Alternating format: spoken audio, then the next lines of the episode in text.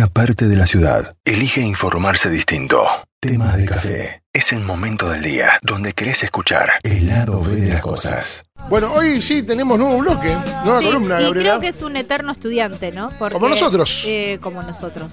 Porque si hay una disciplina que se actualiza permanentemente y tenés que estar siempre ahí al pie del cañón, es la es todo lo que tenga que ver con la informática, ¿no? Ajá, claro Bueno. que sí.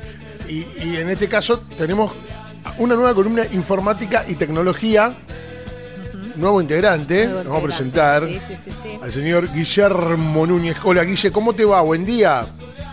Buen día, ¿cómo están? Pero muy bien, ¿vos? Todo bien acá, trabajando desde casa. Bueno, bienvenido. Claro, esto de la tecnología y el home office hace que podamos trabajar desde, desde nuestros hogares. Exacto. exacto. Bueno. Eh, ¿De qué vamos, con cómo vamos a inaugurar nuestra columna del día de hoy? Eh, bueno, yo preparé un poquito, mm, eh, por lo que estuvimos hablando con Fran, eh, sobre virus, antivirus. eh, pero bueno, eh, me gustaría hablar un poquito más de otras cosas que se, se vienen viendo hoy en día, que es el phishing. ¿Es qué? ¿El qué? Phishing, phishing. ¿Qué es es una eso? palabra que deriva Phishing del del pescar. inglés. Exacto, sí, sí, se escribe distinto, se escribe con PH.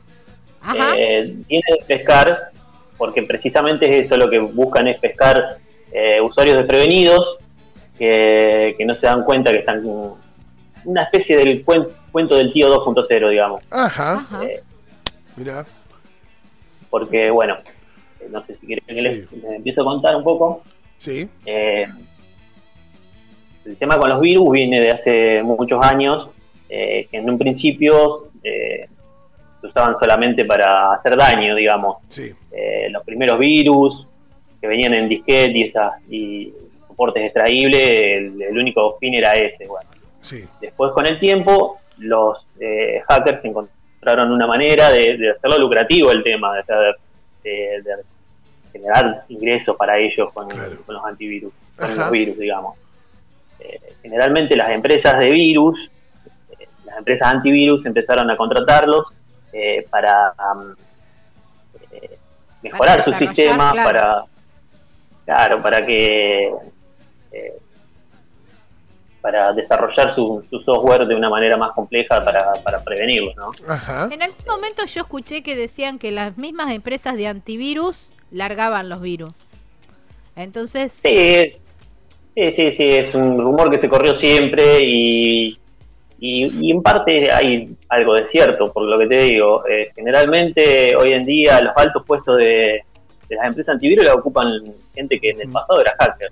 Claro. Eh, Sí, sí. eh, o sea, lo que buscaban era generar eh, un- los virus más complejos para que las, las empresas los contraten bueno, y tenían puesto alto. Y quién te dice que no sigan sacando virus como para mantener su puesto, ¿no? Claro. Claro. Ah, sí, totalmente.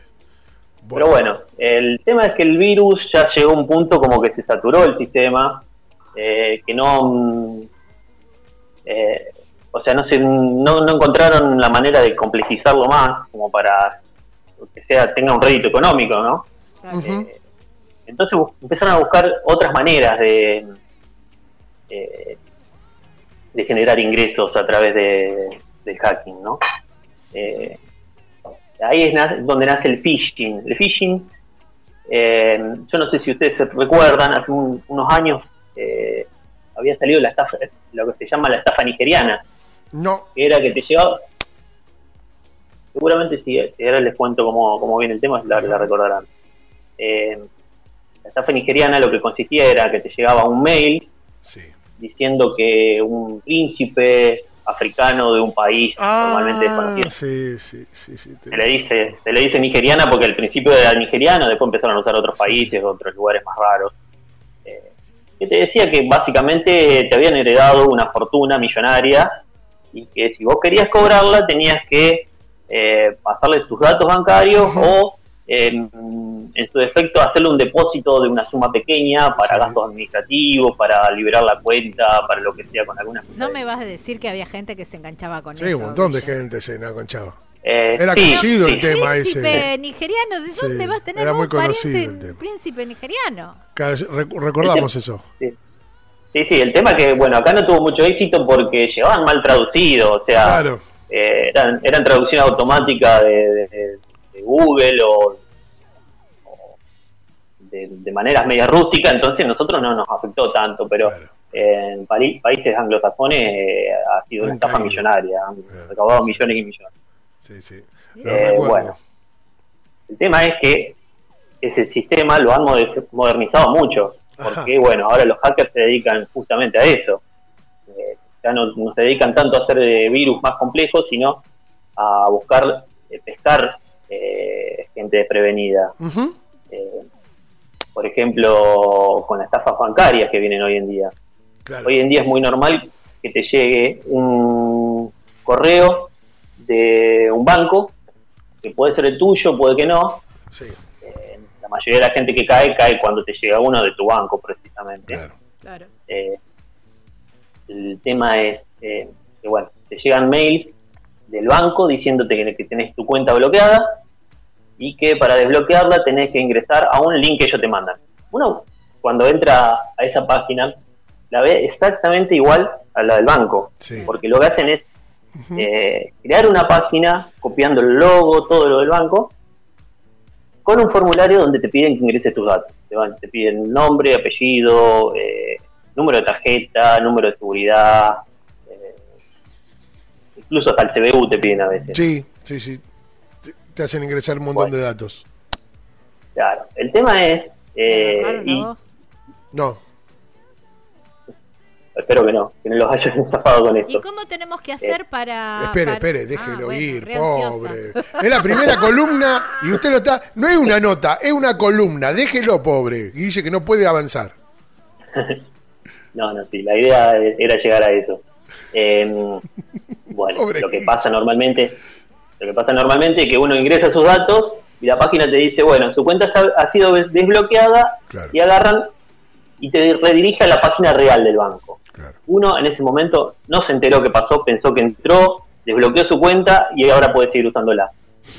Eh, lo que pasó en realidad es que uno dejó todos sus datos en manos de un hacker y eh, seguramente venda esos datos de esa tarjeta porque no lo hacen directamente ellos y el- al mes siguiente nos encontremos con una sorpresa en nuestro, en nuestro resumen y encontremos compras por casi el total del, del saldo que tenemos en la tarjeta, No, no, me muero. compras que obviamente no hicimos. Claro. Eh, también lo suelen hacer, se suele usar también para robar contraseñas de redes sociales.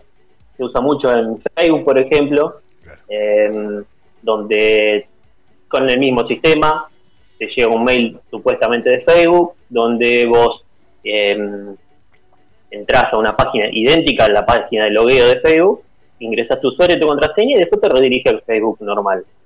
Eh, ahí en este caso lo que hicimos es regalarle nuestra contraseña de Facebook al hacker. No. Bueno, Sí. es muy común. Eh, lo vemos siempre. a un hacker y no a mi a, a una pareja igual, ¿eh? Es- El tema es que muchas veces los hackers lo hacen para eso, para venderle los datos a, a una expareja, a un enemigo, al- a alguien que nos quiere cobrar plata. Claro, claro, claro, tenés razón, tenés razón. Sí. Sí, totalmente. Eh, hoy en día el, el hacking es, es más que nada ingeniería social. Ingeniería social es eh, buscar las herramientas para engañar al usuario, Claro, claro. Sí, sí, sí. porque es el eslabón más débil. Sí, Eh, Siempre uno es crédulo con lo que recibe por mail, con lo que está acostumbrado a usar, a usar diariamente. Eh, así que se usa mucho ese tipo de hackeo hoy en día. Tenemos En la formas empresa que yo trabajo. Vos sabés que eh, est- estuve, la semana pasada estuve viendo El Dilema de las Redes Sociales, ese documental en Netflix. No sé si lo viste.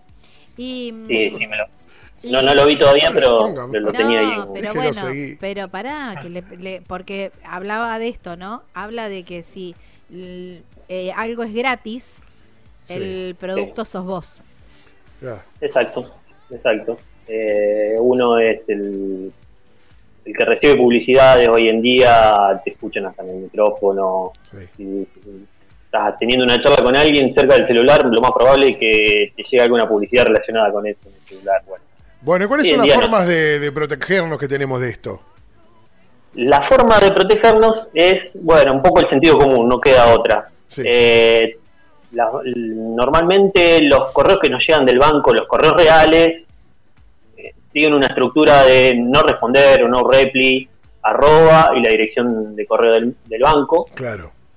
eh, que generalmente en los, eh, los email truchos, por decirlo de alguna manera, eh, no corresponden a este mail que nos llega habitualmente. Ah. Por ahí, chequearlo con, con mails anteriores del banco que sean de las direc- de direcciones similares. Eh, lo que pasa es que hoy en día también lo imitan a eso y se complica más. Claro. Eh, lo más recomendable es cuando te llega un mail del banco, Sí. no abrirlo, o sea, el mail lo abrimos para leerlo obviamente, pero no abrir enlaces que lleguen en el mail, no abrir archivos adjuntos que vengan en el mail. Eh, lo más recomendable es agarrar el teléfono, llamar al banco, siempre hay un 0800 en la tarjeta, en la página del banco, Y preguntar. consultar, sí, consultar y Ustedes me mandaron algo. Claro, ustedes me mandaron algo. Lo más probable que te digan, no, nosotros no pedimos contraseñas ni usuario por mail, porque no lo hacen nunca. Eh, generalmente uno cuando tiene que blanquear la- el PIN de la tarjeta de débito, de la tarjeta de crédito, tiene que ir al banco, al cajero o, Claro. o a hablar con un Sí, sí, sí. representante en el banco. Sí, sí, te dan un O una contraseña. por- algunos bancos tienen por teléfono. Sí, también, también, tal cual. Tal cual. Eh, o sea que bueno, y no hay mucho más que eso. Llamamos al banco, entramos a la página, nunca abrimos eh, enlaces, nunca eh, ingresemos datos en páginas que no sabemos, que no hemos ingresado nosotros, que hemos accedido por un enlace. Siempre agarrar en el navegador, escribir la dirección y nos quedamos tranquilos. Claro. Eh, y siempre chequear, porque por ahí te dicen, tengo la tarjeta bloqueada, que tenés la tarjeta bloqueada. Y bueno, llama al 0800 de última de la tarjeta y fíjate si está bloqueada, si no está bloqueada. Ahí Claro, y ahí te van a decir. Ah, Eh, el tema, bueno, de los virus hoy en día ya no, no, no nos preocupan tanto. Generalmente cuando uno tiene Windows 10 ya está protegido con el antivirus que trae el Windows 10. eh, que uno ni nota el funcionamiento. Y no, bueno, Windows 7 hay, hay antivirus que son confiables y son gratis. Eh, por ahí, bueno, el tema de los virus está más complicado en las empresas donde suelen bloquear servidores o encriptar archivos eh, o ese tipo de cosas para, para pedir una recompensa, un secuestro virtual, digamos, claro. un secuestro de datos. Guille, ¿cuáles son, ¿cuál es el antivirus que, que recomendás para el uso hogareño? Como les decía recién, eh, si tenés Windows 10 ya estás protegido porque ya el Windows trae un antivirus Bien. que funciona bien. y los que tenemos más viejos, Y Bueno, va la máquina, yo recomiendo, Paganini. Eh, yo recomiendo Avast, sí. ABG en una época, Avast es lo más con, Es como el más clásico, Avast, sí, de, de todos Sí, los sí, antivirus. Avast, Panda, Sí. Flow, gratis. Eh, hasta hoy en día no hay que no hace falta pagar una licencia para tener buenos. No, claro, claro. Yo siempre confío más que nada en Avast y en ABG, pero bueno, Sí, sí. eh, ABG no- en algún momento tuvo algún alguna polémica por liberar datos de los usuarios, pero bueno, Avast siempre, siempre ha sido lo más confiable, digamos. Tanto en Windows XP como Windows 7, todo.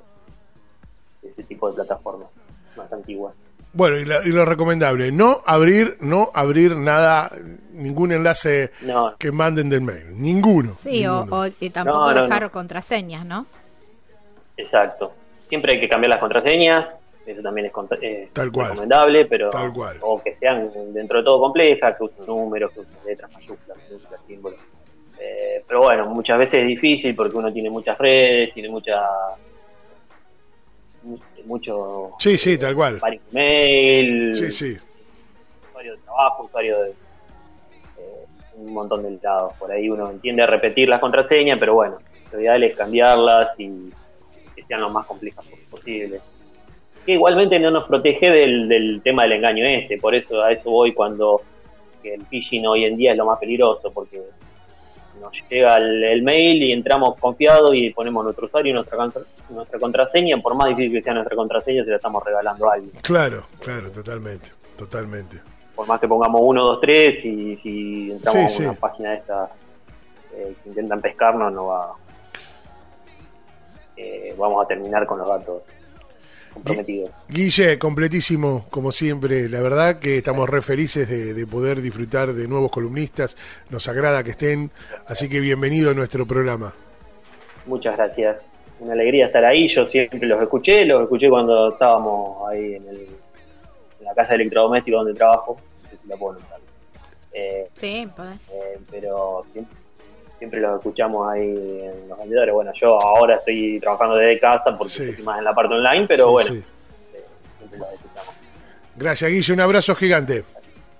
Gracias a ustedes. Chao, viejo. Muchas Hasta gracias luego. por el espacio. Gracias. Estas cosas pasan en tema de café.